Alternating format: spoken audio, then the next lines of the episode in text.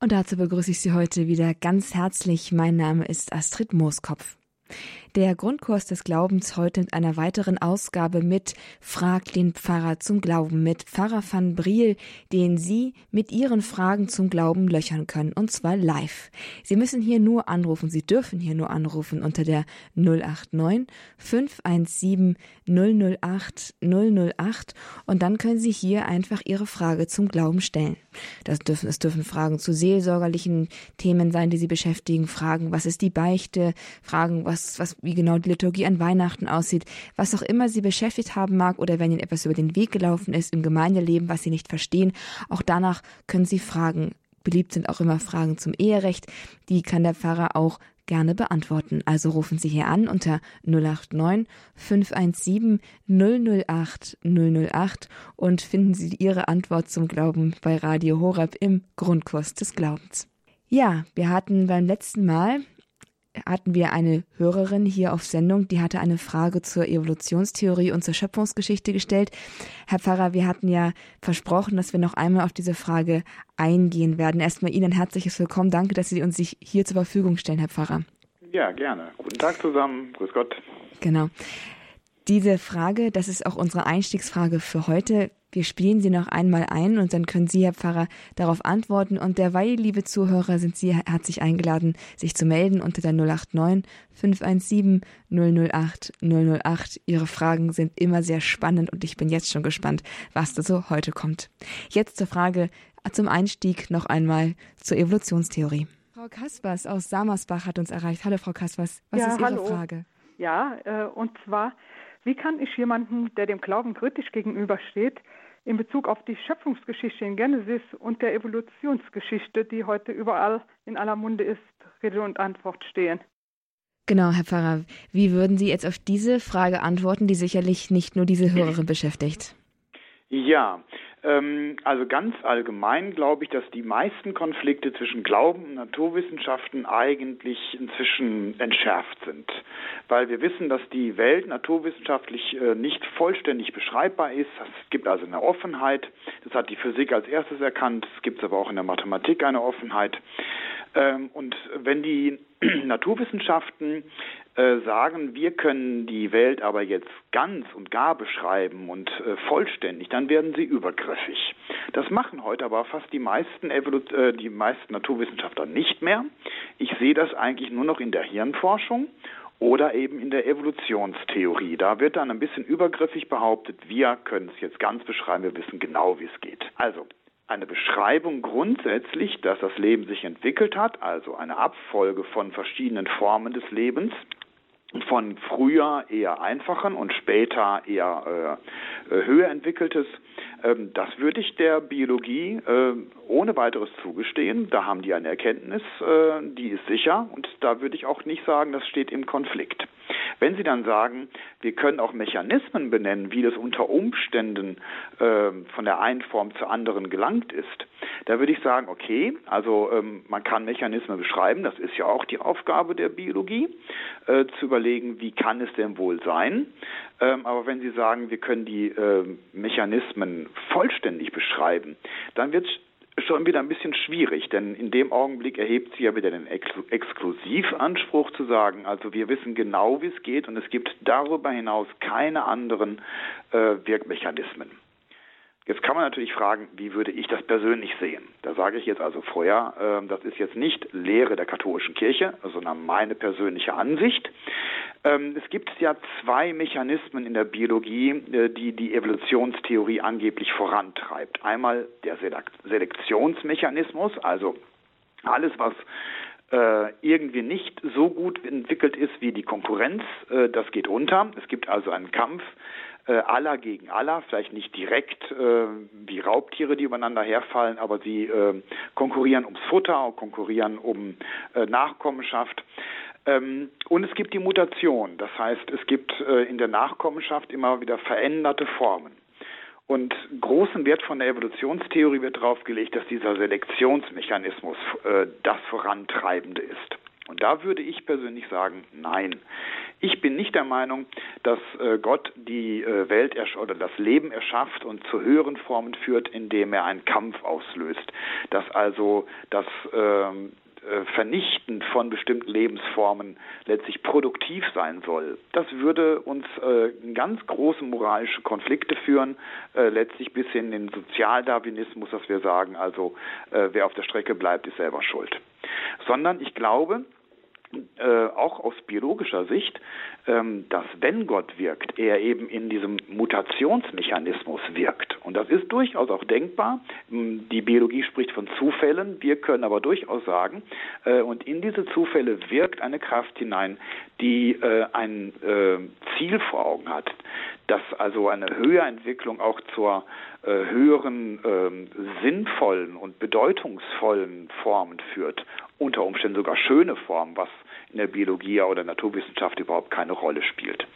Und wenn wir sagen, also nicht die Selektion, der Kampf aller gegen aller, sondern dass äh, in der äh, Beschreibung der Natur äh, die Biologie zwar recht hat, aber dahinter eine schöpferische Kraft wirkt und neue Formen hervorbringt, unter Umständen sogar mit Sprüngen, die äh, die Biologie nicht ganz ausräumen kann, weil sie da äh, die Zwischenglieder manchmal gar nicht findet. Vielleicht hat es die Sprünge wirklich gegeben. Wenn wir uns auf diesen Punkt einigen, dann würde ich sagen, besteht auch nicht mehr der große Konfliktpunkt zwischen der Evolutionstheorie und dem Glauben. Äh, deswegen würde ich nicht sagen, es gibt äh, die Evolutionstheorie, die ich ablehne, ganz im Gegenteil, aber den Evolutionismus, also derjenige, der behauptet, wir wissen genau, wie es geht, es gibt keinen Gott, der hat nicht gewirkt, das ist alles Zufall und vor allem ist es ein Zufall, der sich aus der Vernichtung von äh, minderwertigen äh, Leben heraus ergibt. Das würde ich ablehnen. Also ein Unterschied zwischen Evolutionstheorie und Evolutionismus, das ist doch sehr treffend auf den Punkt gebracht. Danke, Pfarrer van Briel, für diese Beantwortung der Frage und ich hoffe, Frau Kaspers aus Samersbach, dass Sie das jetzt gehört haben und zur Not können Sie es auch gerne nochmal in der Mediathek nachhören, wenn eine Ihrer Bekannten jetzt vielleicht zugehört hat. Eine erste Hörerin hat uns erreicht, und zwar aus Barmberg, Frau Schneider. Sie hat eine Frage an Sie, Herr Pfarrer. Frau Schneider, stellen Sie gern jetzt Ihre Frage. Ja, grüß Gott. Ich habe eine Benediktus-Medaille und Benediktus-Kreuz bekommen. Über die wundertätige Medaille weiß ich zum Beispiel Bescheid, aber über diese weiß ich gar nichts. Worauf kann man da vertrauen? Also ich kenne sie. Ich äh, habe auch schon ein paar Mal, das sind ja so Abkürzungen, so Buchstaben drin, die äh, für Gebete stehen. Die habe ich auch schon ein paar Mal gelesen und mir vor Augen gehalten. Also da geht es um die Abwehr des Bösen. Ähm, aber die Geschichte der Medaille kann ich jetzt auch nicht unbedingt so genau sagen. Aber äh, ich glaube, das ist äh, der entscheidende Punkt, dass äh, diese Medaille äh, anstelle eines Gebetes getragen wird, das äh, oder äh, verbunden mit einem Gebet, äh, das mich vor allem vor dem Bösen beschützen möchte. Äh, die wundertätige Medaille äh, ist ja mit Verheißungen verbunden, da werden also auch dann Gnaden ausgegossen und da wird auch vielleicht äh, wirklich Wunderbares geschehen. Und die Benediktsmedaille, die ist eigentlich eher eine Medaille, die dem Schutz dient. Also ich bitte Gott, mich zu beschützen. Vielleicht spreche ich die Gebete, die darauf abgekürzt sind. Ansonsten vertraue ich darauf, dass eben diese Gebete von den Heiligen, vor allem vom heiligen Benedikt, mitformuliert und gesprochen werden gegen das Böse. Und äh, ich darf darauf vertrauen, dass wenn ich diese Medaille, oder das äh, ist ja manchmal mit einem Kreuz verbunden, ähm, wenn ich diese trage, dass ich dann auch durch himmlische Mächte geschützt bin vor den Einflüssen des Bösen. Ja, vielen Dank. Bitte, gern geschehen. Wiederhören. Danke für diese Frage. Die, die Benediktusmedaille ist ja auch sicherlich sehr bekannt und war also bestimmt nicht nur eine Frage, die Sie für sich gestellt haben. Auch danke Ihnen, Herr Pfarrer. Eine weitere Hörerin aus dem Schwarzwald, Frau Nagel, hat uns erreicht. Hallo, Frau Nagel. Hallo, mein Name oh. ist Rita Nagel und ich bin seit ein äh, paar Monaten in einem Altenpflegeheim und meine Nachbarin bei den Mahlzeiten ist Zeuge Jehovas. Dann hat sie mich neulich mal gesagt, sie würden Jesus nur als Prophet anerkennen, was ich dann nicht verstehe mit der Bibel da? Wer hat Ihnen dann die Evangeli Evangelien, äh, äh, woher wissen die das dann oder so? Ja, die Zeugen Jehovas äh, werden oft als christliche Sekte bezeichnet, aber das sind sie eigentlich nicht, denn christliche Sekten setzen voraus, dass wir eben in Jesus den Christus, also den Sohn Gottes, erkennen. Davon gibt es durchaus äh, noch in der Ökumene oder außerhalb der Ökumene bestehende Sekten, aber die Zeugen Jehovas erkennen Christus nicht als Sohn Gottes an, sondern er ist ein Geschöpf. Ähm, ich habe gehört, dass äh, er sogar eine Inkarnation des Erzengel Michael sein soll. Äh, ich habe das in den Schriften der Zeugen Jehovas, die ich zum Teil ein bisschen durchgeblättert habe, noch nicht gefunden, aber er ist auf jeden Fall ein Geschöpf mhm. vor aller Zeit, aber eben nicht äh, von Ewigkeit her. Mhm. Ähm, aber sie äh, glauben natürlich schon, dass Jesus existiert, gelebt hat und dass er das gewirkt hat und erzählt hat und dass das aufgeschrieben worden ist. Aber es ist dann eben äh, von Menschen aufgeschrieben, was ein anderer Mensch oder eine Inkarnation äh, eines Engels dann da gewirkt hat. Ähm, und das äh, ist dann deren Bibel. Die, muss ich vielleicht hinzufügen, an vielen Stellen falsch übersetzt ist. Also die haben eine eigene Übersetzung, die sehr tendenziös ist in mancher Hinsicht. Ähm, aber wie das bei allen ähm, Gruppierungen ist, die nur die Bibel haben. Äh, die haben letztlich da Worte, die sie interpretieren, wie sie das für richtig halten. Also die Illusion zu sagen, wir haben nur die Bibel und wir nehmen das genauso, wie es drin steht, äh, die existiert ähm, in allen Sekten, aber das stimmt nicht. Sie haben äh, eine Vorstellung und die Vorstellung lesen sie aus der Bibel heraus. Mhm. Deswegen ist das, was für die Zeugen Jehovas entscheidender ist als die Bibel, eigentlich äh, die Wachturmgesellschaft mit ihren ähm, Wachet- oder äh, Wachturmschriften. Mhm. Mhm. Ja, die Frau irritiert mich ab und zu, sagt wieder was noch, oh, ich denke, ich um Gottes Willen da. Also ja, danke vielmals. Ja, ja bitte. Vielleicht noch als Hinweis äh, oder auch an andere, die mit Zeugen Jehovas oder sonstigen Gruppen zu tun haben, äh, lassen Sie sich selbst nicht irritieren. Äh, seien Sie aber trotzdem diesen Menschen aufgeschlossen und freundlich, denn letztlich sind sie auch äh, Menschen, denen wir die Schönheit unseres Glaubens auch durch unsere eigene Freundlichkeit äh, deutlich machen müssen. Ja. Ja, ja, das mache ich schon. Ist eigentlich eine sehr nette Frau, gell? Also so ist es auch nicht, gell? Mhm. Ja. Gut, danke schön. Bitte, bitte. Wiederhören. Wiederhören. Ein weiterer Hörer, und zwar aus Dresden, hat uns erreicht, Herr Dr. Ärmlich. Hallo, Dr. Ärmlich, wie ist Ihre Frage? Ja, hallo, Herr Pfarrer. Ich habe eine Frage, die betrifft die sogenannten Nahtoderfahrungen. Mhm. Haben diese Nahtoderfahrungen eine eine Bedeutung für das christliche Menschenbild und für den christlichen Glauben. Ja, also ähm, wir befinden uns jetzt auf einer Ebene, äh, die nicht definitiv äh, Glaubensaussagen äh, möglich macht. Also immer wenn wir fragen, ist das ein Wunder oder nicht, dann kann man sagen, ja, und es könnte diese Bedeutung haben. Das gleiche gilt auch für die Nahtoderfahrungen. Aber nehmen Sie das, was ich Ihnen sage, jetzt nicht als Lehre der Kirche. Ähm, aber ähm, wir schauen uns die Nahtoderfahrung erst einmal an und stellen fest, es passt in vielerlei Hinsicht gut zu unserem Glauben. Nicht in jeder Hinsicht. Manche der Nahtoderfahrungen ähm, sind ähm, vielleicht gefärbt durch äh, Vorstellungen, die der ähm, die die Person selber hatte oder die jemand, der das aufgezeichnet hat, damit hineinbringt. Aber die Tatsache, dass es anschließend eine Begegnung gibt, dass äh, im Augenblick des Todes ein Mensch nicht alleine ist, dass er abgeholt wird, dass er auf sein Leben zurückschaut, dass er, wenn er auf sein Leben zurückschaut, äh, die guten Dinge mit Freude, aber auch die bösen Dinge äh, mit äh, Schuldgefühlen, die ihn im Moment in dem Augenblick auch bedrücken, äh, wahrnimmt. Alles das passt durchaus zu unserem christlichen Gerichtsbild und auch zu unserem christlichen Menschenbild. Aber letztlich entscheidend ist unser Glaube. Und wenn wir feststellen, da gibt es auch manche NATO-Erfahrungen, die passen jetzt nicht zu unserem Glauben, dann ähm, ist unser Glaube verlässlicher als diese Berichte. Dankeschön. Ja, bitteschön. Äh, da habe ich aber ich mal eine Nachfrage zu. Mhm. Äh, in welchem, also welche Erfahrungen passen denn jetzt nicht und welche passen? Ja, es gibt ja Erfahrungen, äh, wo ähm, so ein bisschen äh, erzählt wird oder so suggeriert, ich versuche das Wort zu vermeiden, also suggeriert wird, ähm, dass wir letztlich alle auf ein Licht zuströmen und dann kommen wir alle in die Herrlichkeit und alles ist gut. Ähm, mhm. Es gibt schon ein Gericht und es gibt auch manchmal eben die Negativerfahrung, dass ich sage, also ich will da nicht rein oder ich habe Angst, äh, weil mein Leben nicht würdig ist. Also es ist nicht ein so Automatismus, dass wir anschließend auf einen Kuschelgott zufliegen. Mhm. Ähm, und äh, dass äh, wir auch nicht denken, dieses äh, der Nahtod äh, wird oft in Verbindung gebracht damit, dass wir dann von körperlichen Schmerzen befreit sind, mhm. ähm, dass wir in dem Augenblick denken, der Tod ist einfach nur herrlich. Es ist auch schon eine Beraubung äh, von Möglichkeiten, dass wir also äh, sagen, wenn wir endlich mal sterben, dann gibt es überhaupt keine Probleme mehr, ähm, dann sind wir im Platonismus, so nennt man das, also dass der Körper ein Gefängnis ist.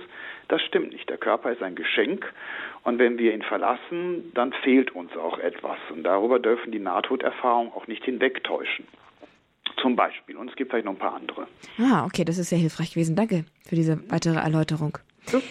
Liebe Zuhörer, wenn Sie eine Frage haben, und da gilt wirklich, es gibt keine zu dumme Frage hier zum Glauben, die können Sie bitte einfach stellen. Rufen Sie an unter der 089 517 008 008. Pfarrer van Briel steht jetzt bis kurz vor 15 Uhr für Sie zur Verfügung und beantwortet Ihre Fragen. Es ist Ihre Stunde, also greifen Sie zum Telefonhörer, nutzen Sie die Chance unter der 089 517 008 008.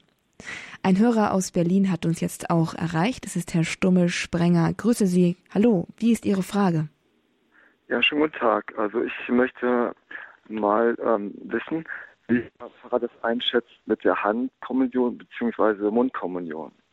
Ähm, eine emotionale Frage, für viele auch ganz wichtig. Ähm, ähm, dabei würde ich eigentlich sagen, dass sie ähm, nicht ganz so hoch angesetzt werden sollte. Denn man kann sowohl mit der Handkommunion als auch mit der äh, Mundkommunion würdig, aber auch unwürdig die Kommunion empfangen. Und wichtig finde ich auch, äh, dass nicht der Gedanke ist, die Hand sei an sich schon ein unwürdiges äh, Organ des Menschen, weil damit so viel gesündigt wird und man eben so vieles äh, auch Nebensächliches greift. Man spricht auch mit dem Mund viel Schlechtes und man sündigt manchmal vielleicht mit dem Mund sogar mehr als mit der Hand. Ich finde den Gedanken wichtiger, dass äh, ich der, die Kommunion geschenkt bekomme und nicht mir nehme. Also nicht die Hand oder der Mund das Entscheidende, sondern die Geste ist das entscheidend. Ähm, ein Pfarrer hat mir mal gesagt, also ähm, die, Mund, äh, die Mundkommunion, das wäre so ein Infantil, also nur Kindern würde etwas in den Mund gelegt. Und da äh, ist mir dann nicht in dem Augenblick, das ist immer so dumm, sondern erst im Nachhinein eingefallen, ja, aber Liebende legen sich vielleicht auch etwas manchmal gegenseitig in den Mund. Und das ist vielleicht so eine Geste. Ich lasse mir von jemandem, der mich wirklich liebt, äh, mir etwas in den Mund legen, wie ich das sonst eigentlich nur von jemandem, den ich als Geliebten bezeichnen würde, tun lasse. Ich nehme es mir nicht, sondern ich lasse mich beschenken. Und wer sagt, okay, also diese Geste finde ich schön und deswegen möchte ich gerne, dass ich auch die Mundkommunion empfange. Aber wenn diese Geste aus verschiedensten Gründen nicht möglich ist, dann ist das schade, aber es ist nicht sofort eine Sünde, wenn ich äh, dann die Handkommunion würdig auch mit geöffneten Händen, auch mit empfangenden Händen äh, äh, dann äh, mir in die Hand legen lasse und nur die letzte Geste ist dann ein sich selber zuführen. Ich finde, das ist durchaus auch noch möglich, wenn es sonst nicht anders geht. Ja, ich habe hier ähm, also folgende Broschüre vorliegen, die nennt die Heiligste Eucharistie und Kommunionsspendung Empfang. Ähm, die ist von einem Verlag Schmidt rausgegeben und dort wird halt ähm, historisch, geschichtlich erklärt, also die Stellungnahme auch der, der äh, Bischöfe bzw. Päpste zu der Praxis und ähm, da kommt eben zum Beispiel Papst Pius VI. sagt, äh, dass die äh, Mundkommunion göttliches Prinzip wäre und ähm, weist eigentlich die Priester und Bischöfe darauf hin, dass die Mundkommunion gespendet werden sollte im Memorium Domini von 1960, dass dieses auch bis heute eigentlich Bestand haben sollte.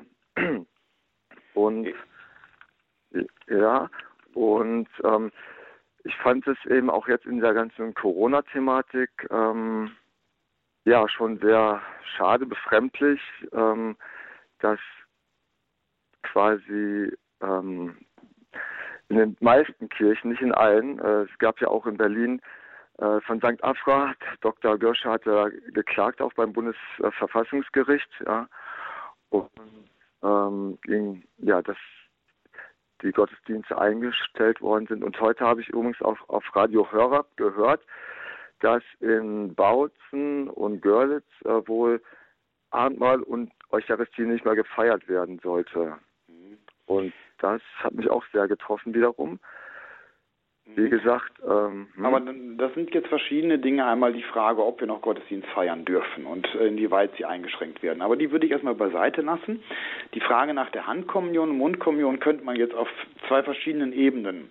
Die eine Ebene, die ich gerade genannt habe, ist, was ist sinnvoll, äh, was entspricht unserem Glauben und warum äh, ist es eigentlich so, dass früher oder in vielen Bereichen die Mundkommunion einfach äh, ganz und gar äh, äh, üblich war und ähm, was ist daran gut und was daran nicht so gut. Die andere Ebene, die müsste man jetzt dann wirklich theologisch führen, welcher Papst und welches Konzil und welche äh, Dokumente machen welche Aussage mit welcher Verbindlichkeit. Die kann ich jetzt hier nicht führen, da müssten wir alle Dokumente durchgehen. Ähm, ich würde einfach mal so äh, behaupten, ohne dass ich das jetzt belege, dass es diese Letztverbindlichkeit, äh, dass die äh, Handkommunion Sünde sei und die Mundkommunion Pflicht, in den theologischen Texten so nicht gibt. Das ist natürlich jetzt eine Behauptung, aber da müsste man dann mal im Einzelnen die äh, Argumente durchgehen, wo hat denn wer was gesagt und mit welcher Autorität. Also ich würde Mundkommunion, ich mache äh, als Priester natürlich äh, jetzt, äh, die, ich empfange die Kommunion nicht mehr, aber früher als Theologiestudent habe ich auch viel Mundkommunion gemacht, aber gelegentlich auch Handkommunion. Und äh, mir ist die Mundkommunion lieber, aber ich sehe die Handkommunion nicht als Sakrileg und nicht als Sünde. Mhm.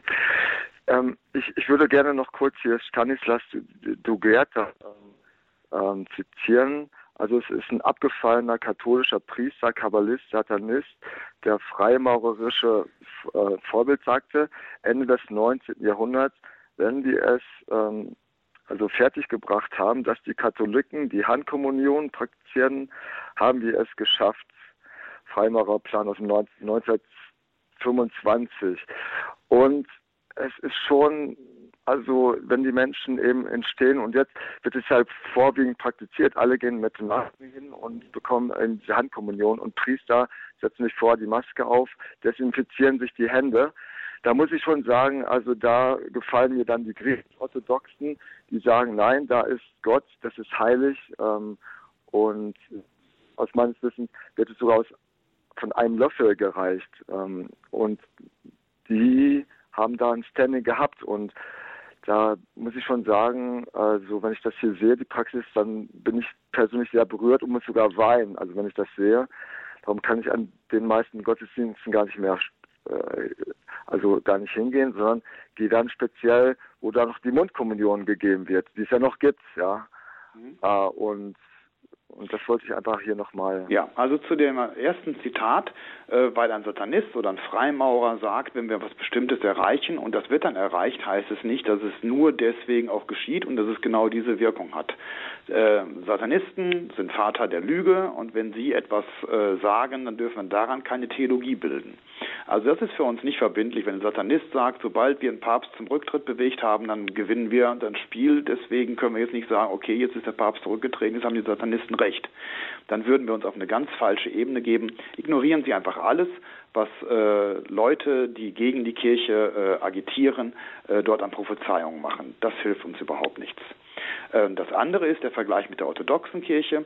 Ähm, da gibt es durchaus äh, Dinge, die uns vielleicht auch eine Anregung sein könnten, zum Beispiel die Praxis mit dem Löffel, die es dort immer schon gegeben hat, ähm, die dann äh, aber eben auch dadurch entsteht, dass dieses Stückchen Brot, die haben also noch richtiges Brot, gesäuertes Brot, äh, vorher in den Wein getaucht und dann mit einem Löffel auf die Zunge gelegt werden wird. Ähm, wenn Sie sagen, dass Ihnen das äh, persönlich lieber ist, äh, dann will ich Ihnen da nicht reinreden. Ähm, aber ob wir das als verbindliche Praxis jetzt einführen, ähm, wage ich dann doch zu bezweifeln. Auf jeden Fall eine sehr, eine sehr interessante Frage und auch ein Thema, das sicherlich viele umtreibt. Einen herzlichen Dank für diese Frage nach Berlin und auch für Ihre umfassende Beantwortung, Herr Pfarrer van Briel. Hier ein herzliches Dankeschön. Eine weitere Hörerin, die gerne anonym bleiben möchte, wartet schon eine ganze Weile in der Leitung. Es ist jetzt Ihre Chance, die Frage zu stellen. Grüß Gott. Sie können ja, jetzt sprechen. Gott. Ja, grüß Gott. Grüß Gott. Äh, ich habe eine Frage bezüglich der Heiligen Messe. Und zwar wenn der Priester das Allerheiligste hochhebt, sagt er, seht das Lamm Gottes, das ihm wegnimmt die Sünde der Welt. Kann man da auch, kann der, der Leiter des Gottesdienstes auch was anderes sagen? Ist das erlaubt? Also er kann es sagen, ne, aber es ist nicht erlaubt. Aber ah, ja. ähm, okay. ähm, mhm. also es gibt Dinge, die im Messbuch stehen, ähm, mhm, die ja. äh, da steht drüber mit, mit, diesen oder ähnlichen Worten, zum Beispiel in Einladung zum Friedensgruß, der ja auch äh, in, in Weihnachtszeit und Osterzeit anders lautet. Oder der Kommunionvers ist manchmal ein anderer, da kann man sich auch drüber hinwegsetzen und sagen, ich habe einen ganz bestimmten Kommunionvers. Mhm. Aber mhm. diese Texte sind eigentlich äh, im Messbuch vorgegeben. Angegeben, ja. ja. Mhm. Sie sind ja auch biblisch, beziehen sich ja in diesem Fall auf den äh, Johannes, den Täufer, der das sagt. Ähm, aber man muss dann auch wieder abstufen und sagen, nicht jedes Mal, wenn ein Pfarrer an diesen Stellen etwas anderes sagt, ist es sofort ein Sakrileg oder Sünde, sondern da gibt es dann diesen engeren Bereich des Hochgebetes und dann vor allem der Wandlungsworte. Und das ist in diesem Fall jetzt noch nicht der engere Bereich. Ja, ich würde da sagen, also fangt gar nicht erst an, überhaupt was zu ändern. Ne? Aber wenn äh, an dieser Stelle was geändert wird, äh, würde ich auch zusammenzucken, äh, aber es wäre trotzdem eine gültige Messe. Also ähm, äh, es ist eigentlich keine Messe, sondern, Entschuldigung, da habe ich jetzt was Falsches gesagt, sondern ein Wortgottesdienst. Und der, der Pastoralreferent sagt jedes Mal, seht im Zeichen des Brotes oder im Zeichen dieses kleinen Brotes teilt Jesus seine Liebe aus. Er ist das Lamm Gottes. Also nicht seht das Lamm Gottes, das heißt doch so viel wie für ihn ist nicht äh, die Realpräsenz Christi in der Hostie anwesend, wenn er sagt, er ist das Lamm Gottes und nicht seht das Lamm Gottes. Ähm, ja, das ist natürlich etwas anderes, weil die Kommunion feiern äh, folgen keinen festen vorgeschriebenen Ritus. Es gibt oft welche Vorgaben des Bistums. Und wenn er sich in diesem Fall nicht dran hält, äh, ist es äh, noch nicht unbedingt was Verbotenes, ne? sondern mhm. Äh, mhm. und jetzt müsste man fragen, warum ändert er das denn jetzt? Hm. Und äh, das interpretieren sie und das liegt vielleicht auch nahe, aber am besten wäre es dann, ihn, mit ihm zu sprechen und zu sagen, ja, warum das nehmen Sie vor. denn diesen anderen Text? Ähm, vielleicht hat er sich auch nicht so viele Gedanken gemacht, vielleicht benutzt er irgendeine Vorlage oder er hat sich Gedanken gemacht, aber ganz andere, als Sie glauben. Also das mhm. müsste man dann mit ihm äh, im mhm. Einzelnen besprechen. Mhm, mhm. Aber es ist ähm, also es ist jetzt nicht verboten in dem Sinne. Er kann er kann das so formulieren. Ja, also da würde ich in diesem Fall sagen, es ist nicht verboten, es ist nicht so sinnvoll, weil äh, muss ja nicht jeder seinen eigenen Kram machen und alles nochmal neu erfinden. Äh, aber es gibt da keine äh, liturgisch festgezurrten Vorlagen aus Rom approbiert oder sowas zur Kommunionfeier. Das mhm. Mhm. Ah ja, gut. Alles klar. Gut, mhm. danke mhm. Ihnen dann. Danke. Bitte, bitte. Danke, wiederhören.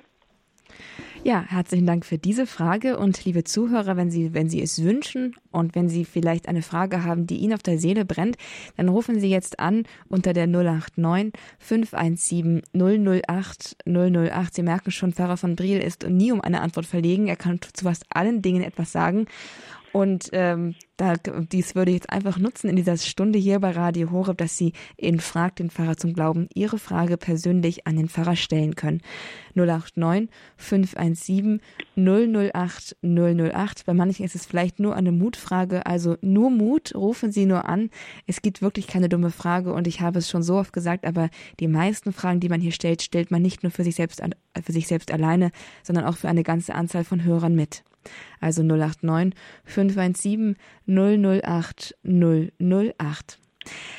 Eine weitere Hörerin, die uns erreicht hat, ist Frau Wesolek aus Ottersweiler in Südbaden. Hallo, Frau Wesolek. Hallo, ich habe da eine Frage. Und zwar, ich arbeite als Palliativfachkraft auf einer Palliativstation. Und wir haben oft, also ja, was mich so beschäftigt, vor kurzem kam, hat ein Kollege von Ihnen im Radio Horeb eine Antwort gegeben, um, also da, dass man auch in der Krankheit, in der schwersten Krankheit, ja, das Vertrauen haben soll, Jesus heilt, Jesus kann heilen. Ja, Und wir hatten vor kurzem eine Patientin, also eigentlich geht es ja darum, bei den Patienten, die zu uns kommen, unser Team bemüht sich, versucht, sie zu begleiten und sie auf den Weg irgendwie mit vorzubereiten, dass es keine Heilung, ja, ich sage jetzt einfach von medizinischer Seite nicht mehr gibt. Und vor kurzem hatte man eine Patientin und die hat gesagt, nein, Jesus heilt mich, Jesus heilt mich. Und die hat wirklich sämtliche unterstützenden Maßnahmen abgelehnt von uns, zum Beispiel Morphiumgabe gegen Atemnot, weil sie gedacht hat, nee, da sterbe ich dann eher. Und trotzdem, also sie hat und wollte immer weitere Therapien. Sie starb dann bei uns ein paar Wochen später und was mir so wehgetan hat, durch diese trotzdem noch Therapien, trotzdem noch Chemo, obwohl ja das alles abgeraten war, ist so viel Zeit, ich sage jetzt mal wirklich vergeudet worden. Die Frau, die konnte sich nicht verabschieden von ihrer Familie, weil sie ständig im Krankenhaus war, litt unter den Nebenwirkungen der Chemotherapie, den anderen Therapien. Ja, und, und auch die Angehörigen ließen da nichts zu, weil sie sagten, nein, wir reden nicht über den Tod. Gott heilt mich. Jetzt ist halt die Frage, wie gehe ich auf so Menschen zu? Ich meine, als Christ sage sag ich auch, natürlich gibt es Wunder und Jesus kann heilen. Und ja, also das ist äh, irgendwie ist ein bisschen schwierig, gell? Mhm. Was raten Sie da? Ja, also da würde ich auch sagen, es sind zwei verschiedene Fragen. Die eine Frage ist, ähm, äh, heilt Gott? Äh, heilt er, indem ich äh, ein Gebet spreche und dann ja. darauf vertraue, dass er wirkt? Oder heilt er durch das Tun der Menschen, also durch Therapien, durch Medikamente, ja. durch Ärzte? Ja. Und äh, da müssen wir auch versuchen, so eine gewisse Balance rauszufinden, mhm. dass wir sagen, also Gott kann selbstverständlich mich heilen, einfach nur deswegen, weil er es will. Mhm. Aber sein bevorzugter Weg ist natürlich äh, zu heilen durch andere Menschen und durch das mhm. fachliche Wissen und so weiter. Mhm. Ähm, also ähm, wenn jemand sagt, äh, vertraue mir darauf, dass Gott heilt, dann heißt das nicht, dass äh, er die Therapien abbrechen muss, sondern das kann auch eine Ermutigung sein, äh, vertraue ja. darauf, ne, dich auch mal den Ärzten anzuvertrauen. Äh, es gibt da neue Möglichkeiten, das ist auch Gott gewirkt. Ja. ja, aber jetzt bei uns ist meistens so, oder sobald sie zu uns Palliativ kommen, ist eigentlich, ja, das Palliativ ist ja, die sind medizinisch austherapiert und mhm. Also da gibt es normalerweise keine Chemo mehr, keine, weil die Chemos ja so viele Nebenwirkungen haben ja. und den Patienten ja eher zu belasten. Und das Problem bei dieser Frau war auch, ja, die, die, die Familie, die, da war, war gar keine Zeitspanne, dass die Familie mal länger da sein konnte, weil sie ja. immer unterwegs war und ja. Mhm, und deswegen ist das die, eher die andere äh, Frage, die damit verbunden ja. ist.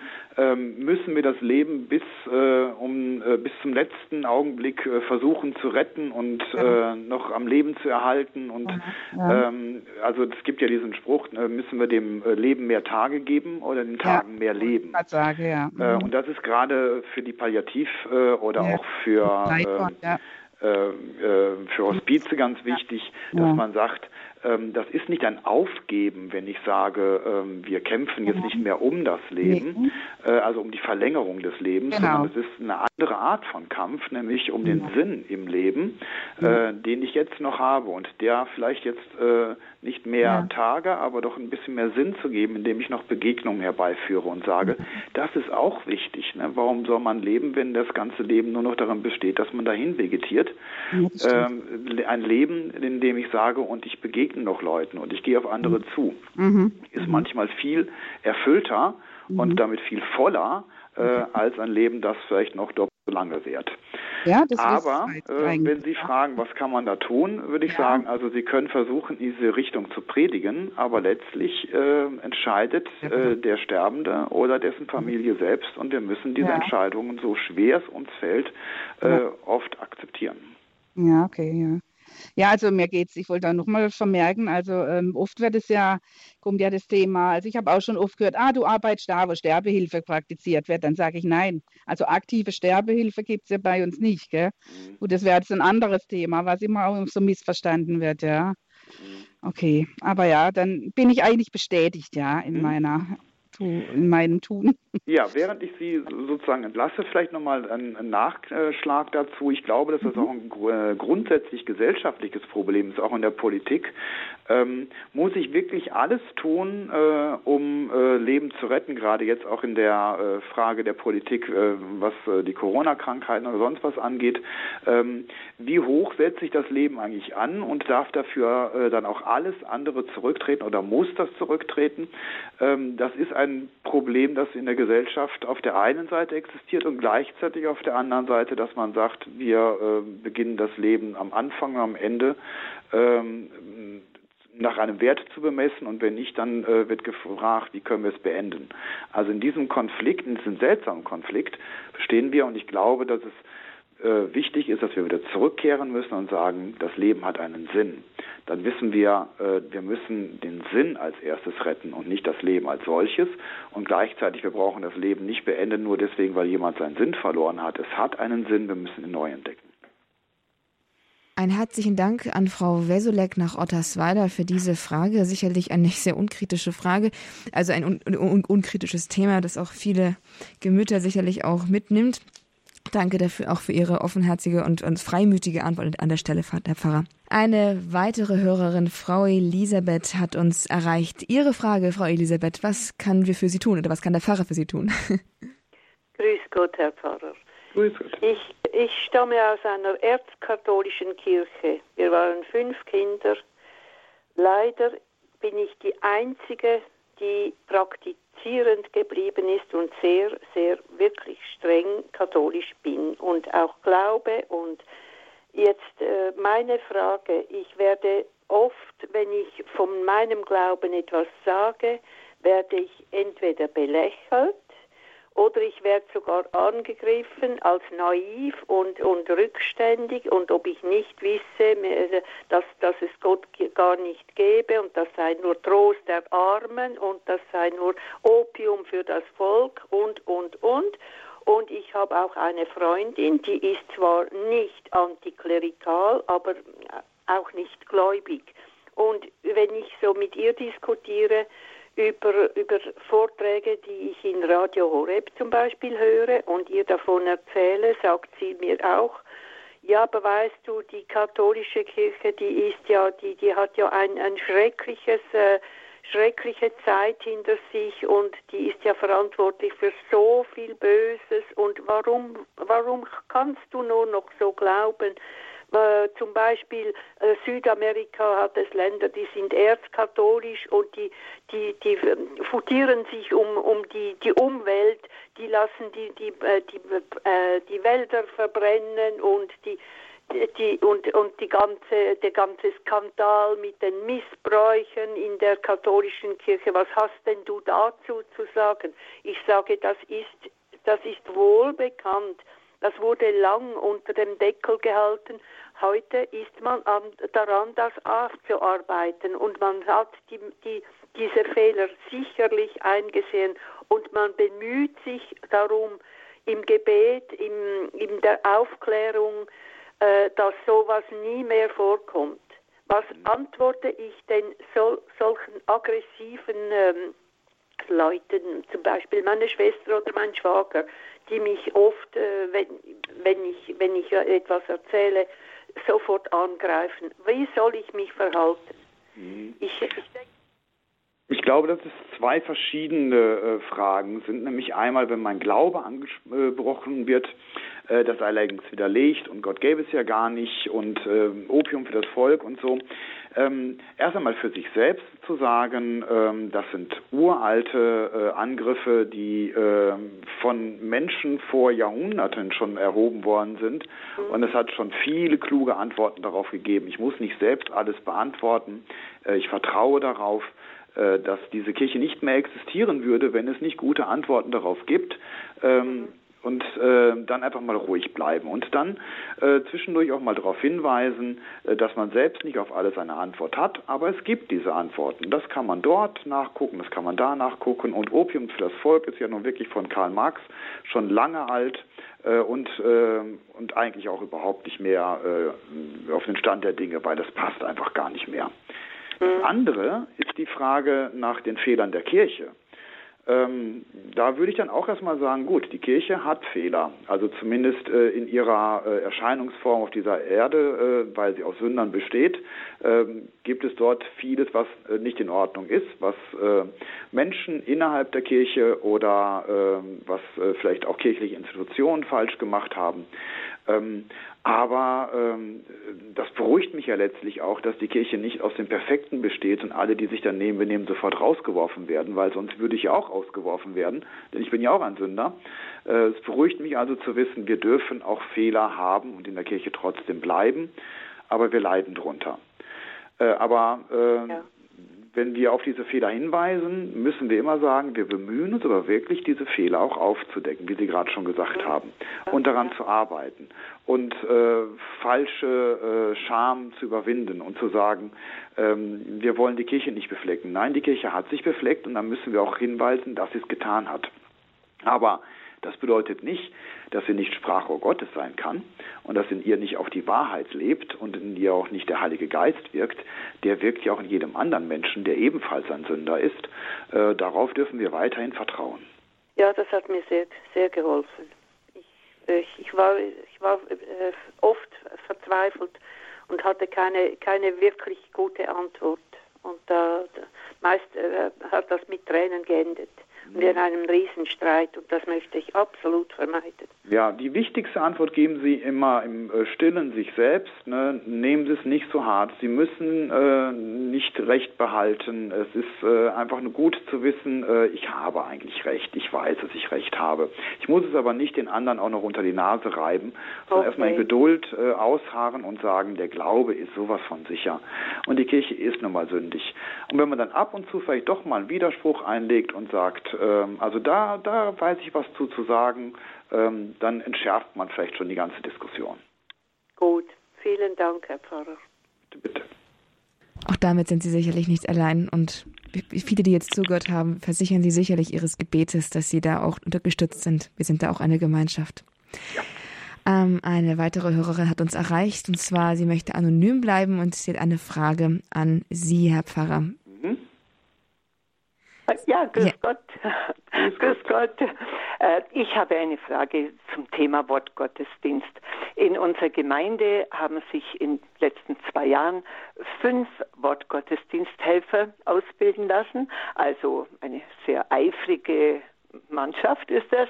Mhm. Und ähm, Sie wollen natürlich auch Wortgottesdienst halten. Unser Pfarrer steht voll dahinter. Ähm, ich gehe nicht gerne in einen Wortgottesdienst. Ich wünsche mir einfach eine heilige Messe, eine Eucharistiefeier. Und jetzt findet aber bei uns äh, einmal im Monat am Sonntag dieser Wortgottesdienst mit einem Wortgottesdiensterhalter statt. Äh, ich habe gefragt, warum am Sonntag? Weil wir haben Priester, also noch, noch haben wir Priester, die auch warten, dass sie einen Gottesdienst halten können, Ruhestandspfarrer. Und äh, man hat mir dann gesagt, ja, das wird immer weniger und äh, es ist ja auch wichtig, äh, dass sie da also richtig drin bleiben und dranbleiben. Äh, ich bin dann auch extra eingeladen worden. Ich arbeite auch für die Kirche und war dann das erste Mal unglaublich traurig, dass auch Kommunion ausgeteilt wurde. Damit habe ich gar nicht gerechnet. Ich habe gedacht, Wortgottesdienst äh, gibt es keine heilige Kommunion. Äh, ja, ich habe auch darüber gesprochen, aber äh, man versteht mich nicht. Man sagt, wie ich nur so sein kann. Und äh, der Bischof, unser Bischof Bertram Meyer, würde voll dahinter stehen und würde das sehr befürworten. Äh, ja, jetzt weiß ich natürlich auch nicht mehr, wie ich, äh, was ich dazu sagen darf. Mhm. Ähm, ja, ich habe ein ähnliches Problem wie Sie. Äh, wenn äh, ich mitkriege, dass in Gemeinden gesagt wird, ja, wir müssen schon mal die Gottesdienste reduzieren. Äh, wir haben zwar noch genügend Priester, aber die Gemeinde soll sich schon mal dran gewöhnen, dass wir ja auch immer weniger werden und dann hat man plötzlich äh, kaum noch Gottesdienst und die Priester stehen alle rum und äh, wissen gar nicht mehr, wo sie denn selbst noch zelebrieren können. Ähm, also diese Art von, ich nenne das mal vorauseilendem Gehorsam äh, einer Situation gegenüber, die noch gar nicht eingetreten ist. Also wir müssen mit dem Priestermangel rechnen, aber noch haben wir ihn nicht und dann einfach schon mal schon mal Priestermangel zu spielen, um die Gemeinde daran zu gewöhnen, halte ich äh, für nicht redlich. Ähm, die Wortgottesdienste am Sonntag sind dann sinnvoll, wenn man äh, wirklich einen echten Mangel an äh, Priestern hat äh, in einer bestimmten Gemeinde, gerade denen, die nicht mobil sind, die nicht äh, in einen Nachbarort fahren können, äh, zu sagen, für euch feiern wir jetzt diesen Gottesdienst. Das mag sinnvoll sein, es ist aber wahrscheinlich in den seltensten Fällen notwendig. Ähm, und von daher würde ich die Kritik äh, ähnlich sehen wie Sie. Ich müsste natürlich schon jetzt konkret vor Ort gucken, wie viele Gemeinden gibt es, wie viele Priester gibt es und wie sieht es dabei aus. Ja. Aber ähm, ich würde auf der anderen Seite auch sagen, ähm, gehen, solange wie Sie mobil sind, äh, fahren Sie zu den Eucharistiefeiern so gut wie es Ihnen möglich ist. Sie müssen da nicht äh, gegen angehen. Das Problem äh, ist ähm, so verquer inzwischen in den verschiedensten Schichten, dass Sie ja. Äh, da ähm, wahrscheinlich sowieso nichts ausrichten und sich nur ärgern. Mhm. Ja merke ich, merke ich. Und ich merke halt, ähm, ja, dass man einfach nicht versteht, warum ich, man schätzt mich hier sehr, warum ich äh, da jetzt nicht voll dahinter stehe, weil sie sind mit einer unglaublichen Euphorie dabei. Mhm. Äh, ja, ich habe aber zum Beispiel einen Abend äh, Gottesdienst erlebt, wo der Pfarrer nebenan im Pfarrhaus lebt, der Ruhestandspfarrer, und ähm, dann zu mir gesagt hat, äh, ich hätte gerne diesen Gottesdienst gehalten, aber äh, es hat geheißen, nein, also man muss die dran lassen. Äh, und er, er war auch traurig. Also ich habe es einfach nicht verstanden. Und ja, ich habe halt gemeint, Wortgottesdienst, ja, das, ich finde das auch gut, aber äh, unter der Woche. Es muss doch nicht am Sonntag sein. Ja, oder dann, wenn es wirklich äh, Not am Mann ist und es gar nicht mehr anders ja. geht, dann gerne, aber äh, ja. im Vorhinein braucht man soweit eigentlich noch nicht zu ja. Reden. Und ist es aber wirklich so, wie man mir jetzt gesagt hat, äh, dass der Bischof äh, das so möchte, dass er voll dahinter steht, weil ich war eher der Meinung, äh, der Bischof äh, meint, wenn es notwendig ist, ja, aber ähm, nicht jetzt schon richtig eingespielt? Ja, die Frage kann ich Ihnen nicht beantworten, ja. weil ich an einer ganz anderen Diözese bin und selbst ja. äh, was mein Bischof denkt, weiß ich auch nicht immer so ja. ganz genau, weil äh, da sagt er vielleicht, es ist sinnvoll, sie auszubilden und der andere erzählt dann, es ist sinnvoll, dass sie eingesetzt werden. Was macht sonst eine Ausbildung? Und ähm, da weiß ich nicht genau, was der Bischof jetzt gesagt hat. Ja, aber ich danke Ihnen ich, ja, ich werde nichts ändern können und äh, bin eigentlich traurig, äh, wo es so hinläuft. Das andere ist das, dass ich schon Menschen gefragt habe, wie habt ihr das jetzt gefunden, wie, wie war das für euch? Die haben dann gesagt, sie haben gar nicht gemerkt, dass etwas fehlt. Ja, das ist das andere Problem, dass äh, wir oft selbst vom Glauben schon so weit weg sind, nicht nur die Gläubigen, sondern auch die Priester, dass ja. das äh, Übernatürliche, wenn es plötzlich nicht mehr da ist, gar nicht vermisst wird. Ja, schade. Das war ich sehr überrascht. Ja, Herr Pfarrer, vielen herzlichen Dank, dass Sie mit hm? mir darüber gesprochen haben. Ja, bitte gern geschehen. Alles Gute Ihnen. Danke. Äh, wir haben tatsächlich eine, hier einen Hörer jetzt in der Leitung, der zu der Frage, die wir jetzt gerade hatten, etwas sagen kann, nämlich was Bischof Bertram zu dem Thema gesagt hat. Okay. Den lasse ich jetzt mal ganz kurz in die Leitung, damit das vielleicht für die Hörerin gleich hilfreich sein kann. Mhm. Ja. Herr Bertele aus Lindau am Bodensee, grüße Sie, hallo. Ich grüße Sie auch, ja. Also es ging damals bei der Diözesansynode darum, dass man die Gottesdienste nicht auf eine Kirche konzentriert und das ganze Volk aus allen Himmelsrichtungen in diese eine Kirche strömen muss, sondern dass in jeder Pfarrei am Sonntag ein Gottesdienst stattfindet. Wenn man keinen Priester dafür hat, kann es ein Wortgottesdienst sein, es kann eine Andacht sein und es kann sogar nur der Rosenkranz sein.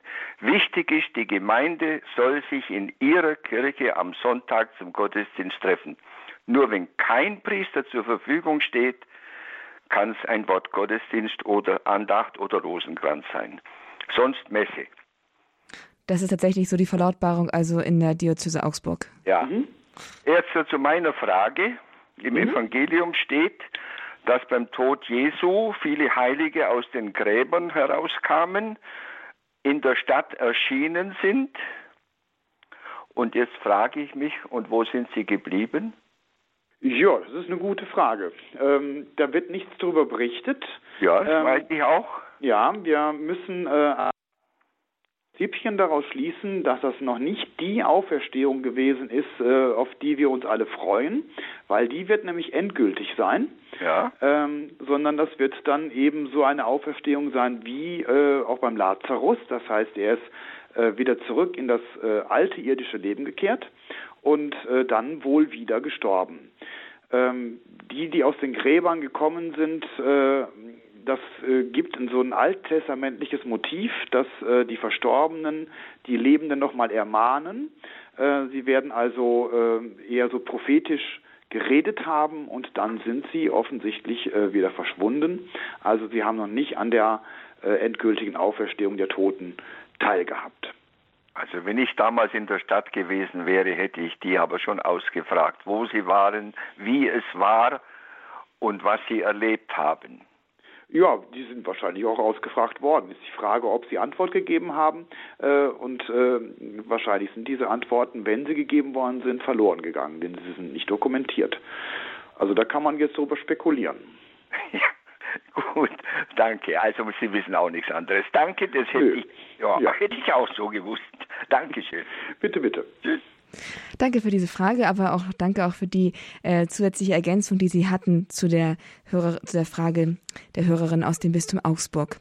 Ähm, ich habe noch eine ganz kurze Zwischenmeldung gehabt für Frau Elisabeth aus Südburgund. Da hat eine Hörerin sich gerade gemeldet und mit einem mit ermutigendem Wort und ich soll Ihnen ausrichten, Frau Elisabeth, wenn Sie mal wieder gefragt werden, dann sollen Sie einfach sagen, der Glaube ist der größte Reichtum und dann sollen, Sie, dann sollen sich die Leute selbst Gedanken machen. also eine Ermutigung. Also offensichtlich nehmen viele Leute auch Anteil an dem, was Sie da erzählt haben. Nehmen Sie es vielleicht auch als Trost. Ja, liebe Zuhörer, leider, leider, die Leitungen sind voll, aber leider ist nicht mehr so viel Zeit. Wir haben noch Zeit für einen letzten Hörer, den ich jetzt auf Sendung nehmen kann. Und zwar aus Erding hat er uns erreicht, Herr Kratzsamer. Grüße Sie. Wie lautet Ihre Frage? Ja, grüß Gott zusammen. Äh, ich Würden Sie bitte Ihr, Ihr, Ihr Radio ausmachen? Ja, haben wir. Haben Sie, okay. Hm? Zum Ritual bei der Heiligen Messe. Äh, in unserer Gemeinde wird bei der Realpräsenz Gottes äh, die Hostie nicht mehr in die Höhe gehoben, sondern nur auf der Patene kurz angehoben. Äh, ist das so richtig? Da kann ich hoffentlich kurz darauf antworten. Ähm, das ist, ähm, ist in Ordnung. Ne? Es steht nicht drin, wie man genau das machen muss. Das ist ein ah, ja. Problem letztlich unseres äh, neueren Messbuchs. Früher im alten Messbuch stand genau drin, was man tun musste. Da wird ja. nur davon gesprochen, dass eben Leib und Blut Christi erhoben werden. Schöner mhm. finde ich es, äh, wenn das wirklich dann auch äh, sichtbar ist, dass die Hostie auch ähm, von der Patene gelöst wird, aber es ja. gibt da keine Vorschrift, dass man das tun muss. Danke. Zweite Frage. Äh, es wird gefordert, dass wir bei der heiligen Wandlung stehen, nicht mehr knien, obwohl Kniebänke vorhanden sind. Woraus leitet sich das ab? Ähm, das äh, ist eine ganz alte frühchristliche Einrichtung, dass ähm, man äh, beim Gottesdienst gestanden hat, äh, weil man sich sagte, wir sind die Erlösten, wir begegnen Gott sozusagen auf Augenhöhe.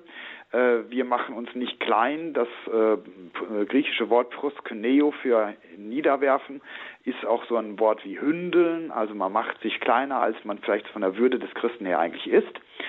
Ähm, ich würde auch sagen, dass wir, wenn wir uns äh, in diesem Augenblick hinknien, wir uns nicht vor der Gegenwart Gottes knien, sondern dass wir es Gott gleich machen, dass wir wie er, der sich erniedrigt und klein macht, wir uns selber auch klein machen und erniedrigen, äh, ihm also weiterhin auf Augenhöhe begegnen.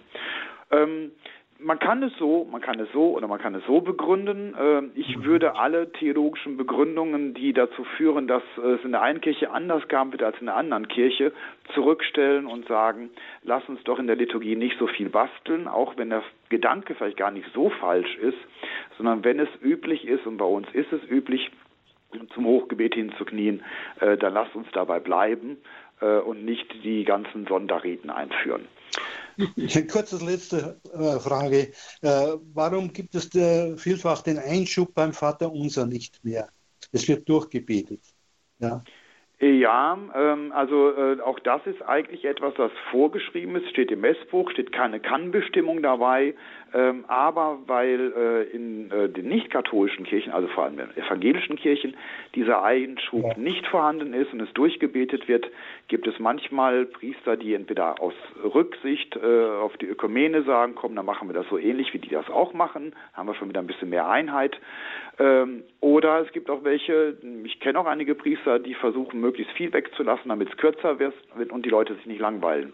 Beides sind keine guten Gründe. Ich würde sagen, also der sogenannte Embolismus nennt man diesen Einschub, ja. äh, der sollte weiterhin gepflegt werden. Der steht im Messbuch drin äh, und alles andere äh, macht keinen Sinn. Haben Sie herzlichen Dank, vergelt's Gott und ein schönes Wochenende. Danke Ihnen auch, alles Gute. Ja, Herr Kratzhammer, danke für diese letzte Frage, für diese letzten drei sehr interessanten Fragen. Herr Pfarrer, wir sind am Ende unserer Sendung angekommen. Liebe Zuhörer, haben Sie ganz herzlichen Dank für die vielfältigen und interessanten Fragen, die Sie hier uns gestellt haben, die Sie hier auch für die gesamte Zuhörerschaft gestellt haben. Und Ihnen, Herr Pfarrer, einen ganz herzlichen Dank für die umfassende Beantwortung derselben. Vielen, vielen Dank. Bitte, gern geschehen. Dürfen wir Sie zum Abschluss um, um Ihren Segen bitten, wo auch jetzt sowohl die, diese Fragen, aber auch das Leid, das mitunter dahinter gestanden hat, einfach eingeschlossen und in, in den Schutz Gottes gelegt wird? Ja, äh, das möchte ich auch noch eben aufgreifen. Also es sind viele Fragen, die auch mit persönlichen Nöten verbunden sind. Ähm, ich habe jetzt natürlich erstmal nur Fragen beantwortet, aber ich würde natürlich auch gerne jedem Einzelnen, der jetzt sich gemeldet hat oder auch die, äh, den anderen, die jetzt nur zuhören, äh, versichern, dass ich selbstverständlich auch für ihre Nöte, sei es in der Glaubensrechtfertigung oder in der Betreuung von Kranken oder Sterbenden, ihnen auch menschlich und auch im Gebet und auch christlich nahe bin und sie in meine Gebete mit einschließe und natürlich auch jetzt in diesen Segen. Vielen Dank. Der Herr sei mit euch. Und mit deinem Geiste. Auf die Fürsprache der seligen Jungfrau Maria, unserer guten Mutter im Himmel, auf die Fürsprache aller Engel und Heiligen, segne euch, führe euch durch diese adventliche Zeit hin zum Weihnachtsfest und zur Weihnachtsfreude, der allmächtige und der gute Gott, der Vater, der Sohn und der Heilige Geist. Amen. Gelobt sei Jesus Christus. In Ewigkeit. Amen. Ihnen, Pfarrer van Briel, jetzt ein gesegnetes Wochenende, ein gesegnetes Adventwochenende. In den dritten Advents geht es ja jetzt mit Gaudete auch und Ihnen dazu Ihnen eine gute Zeit und dass auch Sie gut zum Weihnachtsfest kommen. Herzliches Dankeschön. Wiederhören. Wiederhören. Ich darf mich an dieser Stelle verabschieden. Bleiben Sie dabei, beten Sie mit uns und vielen Dank, dass Sie jetzt hier dabei waren beim Grundkurs des Glaubens mit mir. Ich bin Astrid Moskopf.